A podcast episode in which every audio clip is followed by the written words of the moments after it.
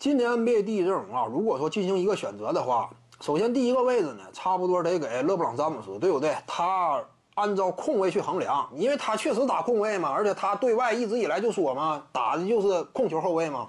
那这样一来呢，他就不占前场名额了，就直接把他占后场名额吧。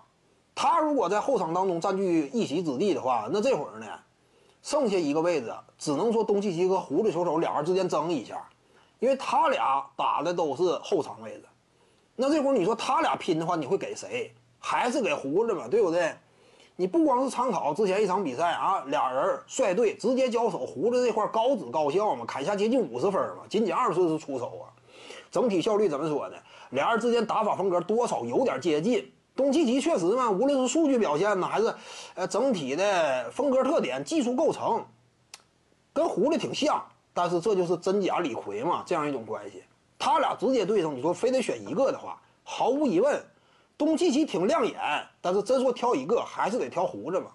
所以说前场位置呢，前场位置浓眉哥安东尼戴维斯他能够占据一席之地，因为严格来讲啊，就是这赛季在湖人队内，浓眉的作用，如果说你全方位衡量的话，当然詹姆斯是球队真正的大脑，球队当中的体系啊，真正围绕詹姆斯运转，对不对？詹姆斯是绝对的老大，这点跟谁类似啊？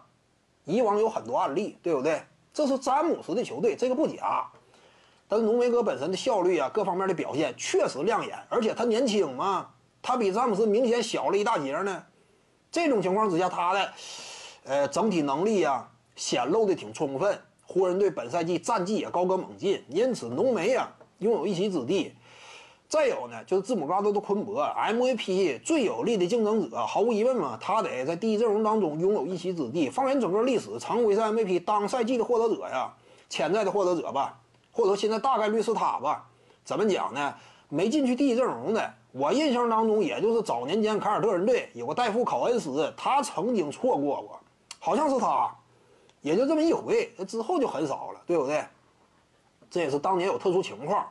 评判标准呢，各个方面，哎，当时年代久远，对不对？那会儿并不是特别健全。最后一个位置给谁呢？啊，浓眉。最后一个位置，我感觉可以给莱昂纳德吧。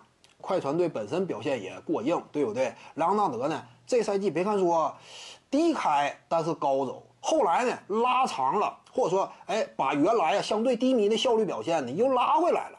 那这样一来，他的整体表现也是维持在极高的水准。所以呢，最后一个位置给莱昂纳德。总结而言呢，就是胡子、詹姆斯、浓眉、字母再加莱昂纳德第一阵容。徐静宇的八堂表达课在喜马拉雅平台已经同步上线了，在专辑页面下您就可以找到它了。